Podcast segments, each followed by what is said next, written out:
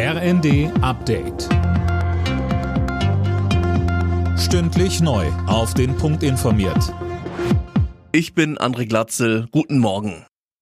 Zum Abschluss ihres Bundesparteitages in Bonn stehen bei den Grünen heute noch die Themen Kohle und Klimaschutz auf der Agenda.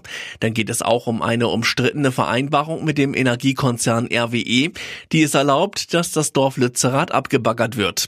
Dagegen gibt es Proteste. Ein weiterer Fokus liegt auf der Energiekrise und wie man schnellstmöglich die Versorgungssicherheit gewährleisten kann. Und auch das Tempolimit auf Autobahnen steht auf der Tagesordnung. Im berüchtigten Evin-Gefängnis in der iranischen Hauptstadt Teheran hat es offenbar gebrannt.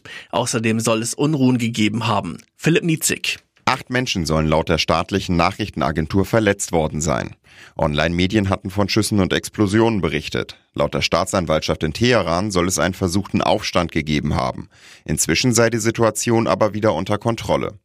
In dem Gefängnis sind viele politische Gefangene untergebracht. Auch viele Teilnehmer der Proteste gegen das Regime sollen dorthin gebracht worden sein.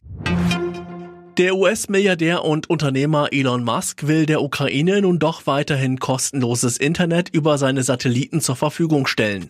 Mehr von Jana Klonikowski. Musk hatte vorher erklärt, dass er die Finanzierung nicht dauerhaft sicherstellen könne. Starlink verliere Geld. Andere Unternehmen würden dagegen Milliarden an Steuergeldern erhalten, so Musk auf Twitter. Laut CNN hatte Musk auf eine Beteiligung des US-Verteidigungsministeriums gehofft.